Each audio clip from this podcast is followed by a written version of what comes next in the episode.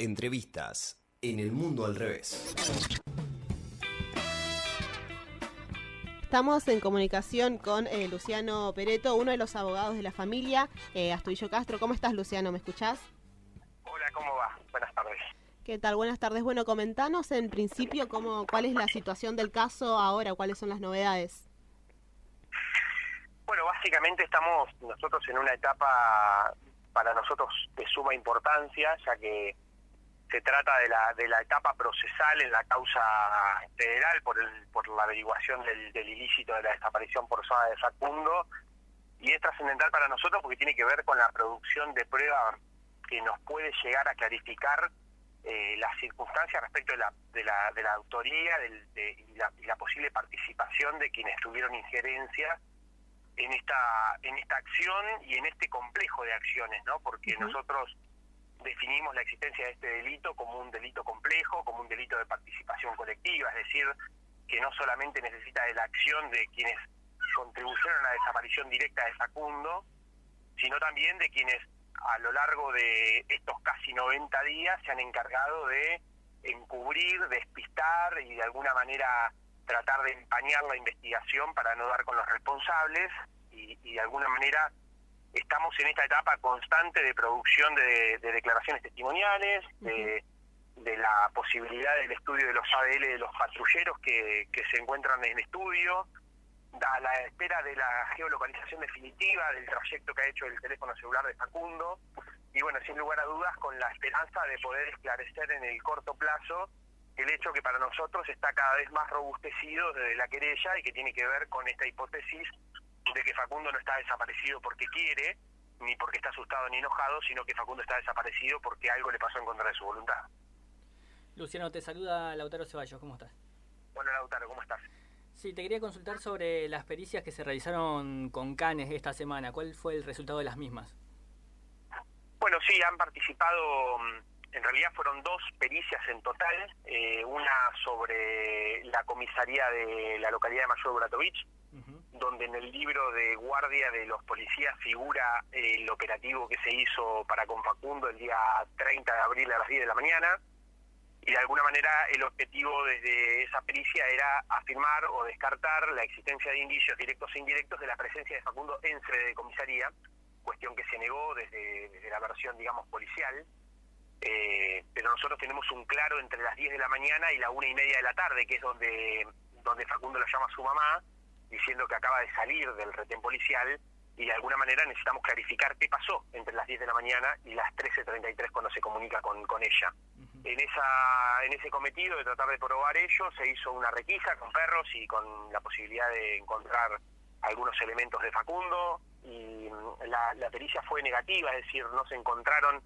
eh, hay que aclarar que casi 86 días después, ¿no? Eh, no se encontraron indicios eh, de presencia de Facundo en esa en esa comisaría pero la segunda parte del rastrillaje con canes, de los que participaron perros del K9 de bomberos de la Policía Federal, perros del K9 de bomberos voluntarios de Punta Alta, y el perito de parte Marcos Herrero, que de alguna manera eh, veníamos bregando por ello de la querella hacía ya varios días, uh -huh. eh, pudo detectar este último eh, la presencia de estencia de Facundo, es decir, que ha respondido con, con una toma de olor, con, custodia, con cadena de custodia que ha suministrado su madre, y que de alguna manera indica la presencia de Facundo en uno de los eh, móviles policiales que, eh, desde la versión, como les decía, oficial en el expediente, se ha negado el contacto de ese patrullero para con Facundo. Eh, bueno, de alguna manera, eh, Marcos Herrero ha sido en su informe contundente al asegurar la existencia del 100% de seguridad de que eh, Facundo estuvo en ese patrullero porque la determinación del CAN fue rotunda. Te habla, te saluda Nayara Bonori. Sí. Hola, Nayara, ¿cómo estás? ¿Cómo andás? Eh, te quería consultar, los policías Mario Gabriel Sosa y Hanna Corruinca dijeron durante la investigación eh, la justicia provincial que hicieron el acta en la ruta y lo dejaron seguir camino. A esto desde la Ajá. querella lo pusieron en discusión. ¿Cuáles decís que son las contradicciones que se encontraron eh, de estos policías? Básicamente lo primero que no coincide es el lugar donde dicen que lo detuvieron a Facundo con el lugar en el que el acta dice que lo detuvieron a Facundo. Eh, ¿Por qué digo esto? Porque el lugar que indican durante un rastrillaje es sobre la ruta 3 y eh, esta, estas dos oficiales declaran que lo detienen a Facundo en un operativo no fijo, sino no, eh, dicen un operativo en circunstancias de estar patrullando de manera preventiva, dice, o sea que lo pareciera como que lo detuvieran a Facundo en tránsito e indican un lugar que es calle San José Obrero dentro de la localidad de Mayor Bratovich. Eso como primer circunstancia. Segunda circunstancia que a nosotros de alguna manera nos tuvo mirando con, con de alguna manera con preocupación la circunstancia es que la foto que seguramente ustedes han podido tomar vista de Facundo esposado junto a un patrullero, esa foto se la muestran a la mamá que radica la denuncia y después misteriosamente se borra de todos los teléfonos celulares de todos los policías por falta de memoria. Eh, esto sin lugar a dudas para nosotros representó un dato llamativo eh, y casi 80 días después se pudo tomar de nuevo conocimiento de esta, de esta foto que la consigue primero la prensa que la Fiscalía Interviniente. Eh, y de alguna manera también lo que genera determinada situación de contradicción, después, además del resto de los testimonios policiales, es que durante casi 60 días esta versión de que Facundo había sido visto por última vez en el retén policial donde se infracciona por violación del artículo 205, había sido el último contacto en este plano Facundo con algunas personas. Pero en, el momento en que nos disponemos a hacer el rastrillaje el día 18 y 19 de noviembre, de, junio, perdón, eh, nos, nos damos cuenta y surgen ahí mismo en la ruta, con presencia de los perros y demás, dos testimonios más que hablarían no solamente de ese encuentro policial de Facundo el día 30 a las 10 de la mañana, sino dos, un segundo y un tercer contacto policial de Facundo, el segundo con la agente Flores, que es quien dice haberlo llevado a dedo en plena cuarentena en su vehículo particular y dejarlo en la localidad de Teniente Origone, y un tercer encuentro policial con el oficial González que dice que concurre a, identificar a Facundo, que lo requisa, que le pregunta dónde va y que lo deja seguir eh, ruta hacia, hacia su destino que era Bahía Blanca. Estas contradicciones que yo les indico, eh, que surgen en el momento, que no coinciden los horarios, que el oficial González dice que se, sube una Duster Oroch color oscura, pero en el momento del rastrillaje dice que pudo ver cómo se iba, se alejaba caminando. Facundo no puede dar fe de que haya ha habido alguien que lo haya, lo haya levantado. Eh, además, hay que nuclearlo en un contexto, creo yo, que, mm, desde la querella lo, lo, valoramos mucho, que es el apartamiento total que ha tenido la policía bonaerense, el protocolo instaurado para ello. Porque lo cierto es que el protocolo indicaba que cuando una persona estaba en tránsito violando la cuarentena, había que acompañarlo y escoltarlo hasta su casa y tomarle la declaración jurada de que no iba a violarlo nuevamente bajo, bajo perseguimiento de desobediencia y llevarlo preso. Además de que este protocolo había sido aplicado a rajatabla en nuestras localidades, donde innumerables testigos que han sido citados al efecto han dicho que ellos han por lo menos pasado cinco, cinco horas detenidos en lugares eh, aprendidos, mejor dicho, usando bien los términos, aprendidos en lugares, eh, en destacamentos policiales y demás, por infracción y violación del artículo 205. Entonces, lo que llama poderosamente la atención es que justo Facundo, que hoy está desaparecido, parece que todo el mundo lo dejaba seguir y nunca nadie activó el protocolo de escoltarlos hasta su casa o acompañarlos hasta su casa, ¿no? Claro, y, la justicia, ¿desde la justicia pidieron los celulares de estas personas, de estos oficiales, para periciarlos? Sí, sí, sí, están, están eh, de alguna manera eh, eh, secuestrados, están siendo peritados por el, por el Departamento de Informática de la Policía Federal Argentina.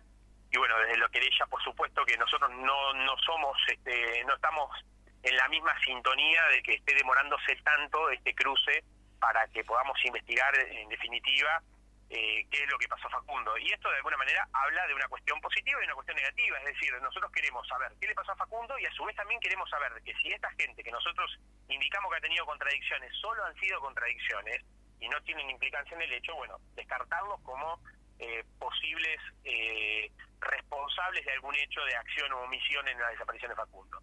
Pero necesitamos saberlo, necesitamos este, de alguna manera con premura poder confirmarlo o descartarlo.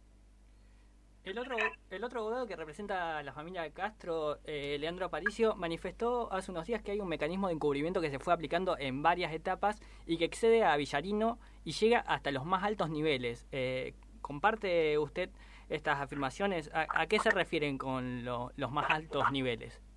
Sí, yo soy, a ver, comparto con Leandro, soy un poco más, digamos...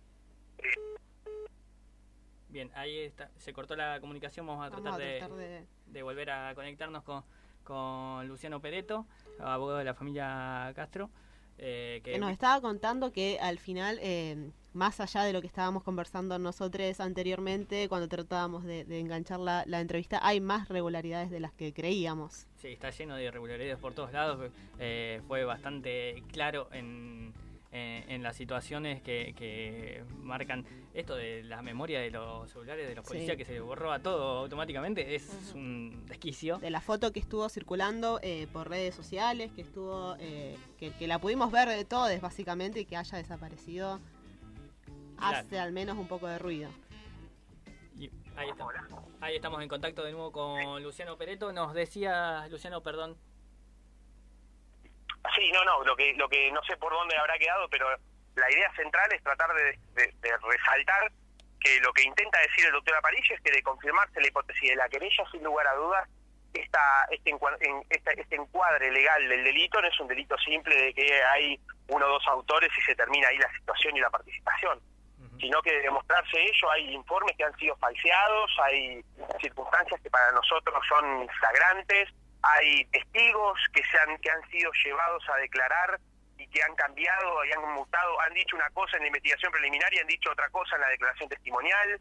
Eh, los mismos policías que estaban apartados de la investigación hacía un mes siguen llevando testigos a declarar en el marco de la causa federal y son policías de la bonaerense. Bueno, sin lugar a dudas que para nosotros es una, una investigación eh, burdamente plagada de circunstancias que merecen la investigación a fondo y la confirmación de esta hipótesis en el corto plazo para poder de alguna manera investigar y, poder clarificar este caso, porque si no estaremos frente a un nuevo hecho que cuesta esclarecer, que va a llevar años de, instrucción y para nosotros la situación está sumamente clara y en condiciones de poder esclarecerse el delito con, con la producción de dos o tres pruebas más que tiene que ver con lo que ustedes mencionaban recién de los teléfonos celulares. La exnovia de Facundo denunció muchísimas irregularidades que quisieron incriminarla en el hecho. ¿Esto es así? Sí, ella denunció el hostigamiento por parte de la policía bonaerense, que habían estado en su domicilio en reiteradas ocasiones. Denunció incluso el ingreso sin consentimiento y sin orden de allanamiento por parte de la policía bonaerense. Los hermanos de la exnovia denunciaron ante el fiscal federal la, existencia de circunstancias de presiones y de que entre cuatro policías lo han encerrado en un cuarto queriendo incriminar, incriminarlo en el hecho, que confesara y que si no lo iban a matar a palos, sí, en textuales, textuales palabras. Bueno, sin lugar a duda ello, digamos, se encuadra en una circunstancia absolutamente violenta, absolutamente mendaz y desajustada de toda verdad que tiende a encubrir la teoría que para nosotros hasta el momento es la única sustentable que tiene que ver con la desaparición forzada de Facundo. Claro, el accionar de la bonaerense por sí mismo es autoincriminatorio, ¿no? Eh, y, y, eh, ya que decimos, la, la, bonaerense está apuntada, ¿cómo calificarían ustedes el accionar de, de la Policía Federal ahora? A ver, nosotros eh, nosotros no confiamos en nadie. No sé si soy claro con eso. Nosotros no confiamos absolutamente en nadie. Eh, hemos recusado al fiscal, falta definirlo por parte de la jueza interviniente, la jueza federal, porque también en el marco de la instrucción hemos visto muchísimas irregularidades eh, que tienen que ver con no advertir situaciones obvias que la, que la querella está marcando. Yo les aseguro, a ver, nosotros no nos conocemos, estamos distantes, eh, pero yo les aseguro que todas las semanas descubrimos una irregularidad nueva en el marco de la causa federal que el fiscal interviniente le pasa frente a sus ojos y no, y no lo hace. Y lo único que se ha preocupado es denunciarlo al doctor Aparicio y Damián del Colegio de Abogados porque dice que supuestamente en el proceso le faltamos el respeto. O sea, a las únicas personas que ha denunciado el fiscal interviniente en la causa es a, a los abogados de la querella. En 2018 este fiscal eh, también fue impugnado por el CELS porque supuesta teóricamente eh, fue incapaz y inaccionaba, cooperado con impunidad con quienes eran investigados en delitos de lesa humanidad. Es decir, tiene, digamos, ya un prontuario que data de encubrimiento en este sentido. ¿Esto tiene alguna relevancia para poder recusarlo, digamos, en lo inmediato? sí, nosotros lo hemos planteado en la recusación, nosotros hemos, la recusación la hemos fundado en dos circunstancias. Primero, en el temor de parcialidad del fiscal, porque la verdad que ha sido burda la manera en la que se ha, manejado en algunas circunstancias que él dice que pasaron por casualidad y para nosotros pasan por causalidad. Pasan en la, en la, causa, pasan por algo. No puede ser que los, este, los periódicos y los medios más amarillistas y con un pasado bastante, de alguna manera, bastante serio en materia de encubrimiento de delitos de lesa humanidad, son los que tienen acceso a declaraciones testimoniales protegidas en el marco de una causa con secreto del sumario, tres horas antes de que esos testimonios se den y la querella tarde 24 horas en tomar conocimiento de ello. El fiscal se, excusa frente a estas circunstancias diciendo, bueno, ¿qué, es una competencia de primicia? No, no es una, una competencia de primicia. Acá hay una situación de una madre que está desesperada leyendo por, ti, por Twitter tres horas antes declaraciones que nosotros tardamos 24 horas en tenerla y que encima han sido absolutamente falseadas y, en absoluta flagrancia. Entonces, eso por un lado. Y la, y la segunda situación, lo que usted indica. O sea, este pasado que de alguna manera está palpable y está por demás eh, comprobado, eh, sin lugar a dudas que en un delito de sensibilidad eh, histórica, digamos, por, por la materia de los derechos humanos y la historia de los desaparecidos en la Argentina, para nosotros el fiscal no está en condiciones de poder empinar una investigación seria en, ese sentido. ¿Cómo están viendo la reacción política ante el caso, Luciano? Mira, yo la verdad, esa te la, te la debo, pero, pero porque realmente eh, no me aboco a mirar eh, cuestiones estrictamente políticas. Sé que Cristina ha tenido contacto con Bernie, sé que ha tenido contacto con Kisilov, porque en una, en una circunstancia Cristina no pudo atender y yo mismo pude hablar con Kisilov para decirle alguna circunstancia. Sé que el día de ayer lo ha, llamado el presidente de la Nación, que han hablado bastante. Eh, sé que le han puesto recursos y he estado en una reunión incluso desde el Ministerio, la Secretaría, perdón, de Derechos Humanos de la, de la Nación pero mm, básicamente respecto de las reacciones políticas o, las decisiones políticas, eh, la verdad que desconozco plenamente porque solamente me, he tratado de mantener en la evaluación jurídica del caso y no en las consecuencias o en las reacciones políticas, pero pero sé, y, eso sí te lo puedo informar, estas personas que te he mencionado han tomado contacto con, con Cristina. Está claro, Luciano. También quiero consultarte eh, por un hecho también de mucha gravedad que tiene que ver con las amenazas que sufriste por un suboficial de la bonaerense eh, en un rastrillaje, ¿puede ser? Sí, sí, sí, sí, en uno de los rastrillajes que hicimos, que también tiene que ver este hecho con el surgimiento por parte de la impericia de la Fiscalía Interviniente, porque mm, ha retirado del caso a la policía bonaerense, pero no ha constituido fuerzas policiales en Villarino para que puedan actuar. Esto quiere decir, frente a alguna amenaza frente a alguna circunstancia de inseguridad, frente a una posible escena de crimen, no tenemos autoridad policial que intervenga. somos somos, somos un Estado primitivo, ¿no? Entonces, ha retirado las fuerzas policiales de la policía bonaerense, eh, no ha constituido fuerzas federales en Villarino, o por lo menos hasta el momento de ese hecho no había, y había un aviso en un basurero acá cercano a Mayor de que habían encontrado restos socios muy compatibles con lo de lo de humanos, que después se, verificó que no eran humanos, sino que de alguna manera para que ustedes puedan graficar la seriedad del hecho, dos policías forenses de la policía eh, de la policía federal por un video que se le mandó y filmaciones del lugar no podrían determinar si eran humanos o no. Eh, concurrimos con Cristina a ese lugar, estaba la policía bonaerense, no había presencia de fuerzas federales, empezaron a rastrillar el lugar y nosotros ahí tuvimos que cumplir con la función de, ser este, fuerzas federales en cierto sentido y tratar de preservar el hecho. Y en esta discusión que se da porque se retire la policía bonaerense y que cada vez más llegan más patrulleros a rastrillar la zona que después finalmente fueron retirados, sí cobardemente de la manera digamos más más baja que una persona puede caer, eh, uno de los oficiales de, la policía bonaerense me dijo que me quedara tranquilo, que él estaba guardando todos y cada uno de los links en los en los lugares que yo estaba hablando y que cuando todo esto terminara él sabía lo que tenía que hacer conmigo. Eso fue puntualmente lo que hizo. Cada, dato que aportás es más grave el, caso, la situación eh, que, se da. El, presidente Alberto Fernández, cuando fue consultado por el caso la semana pasada en una entrevista para Página 12, dijo que estaban elaborando una ley contra la violencia institucional. Vos, desde tu experiencia como abogado, cómo ves esto? ¿Es necesario? Yo creo que sí, yo creo que es de alguna manera es muy necesario plantear mecanismos preventivos a esas circunstancias. Eh, yo tengo una postura crítica en cuanto a que la ley no modifica la conducta de las personas, ¿no?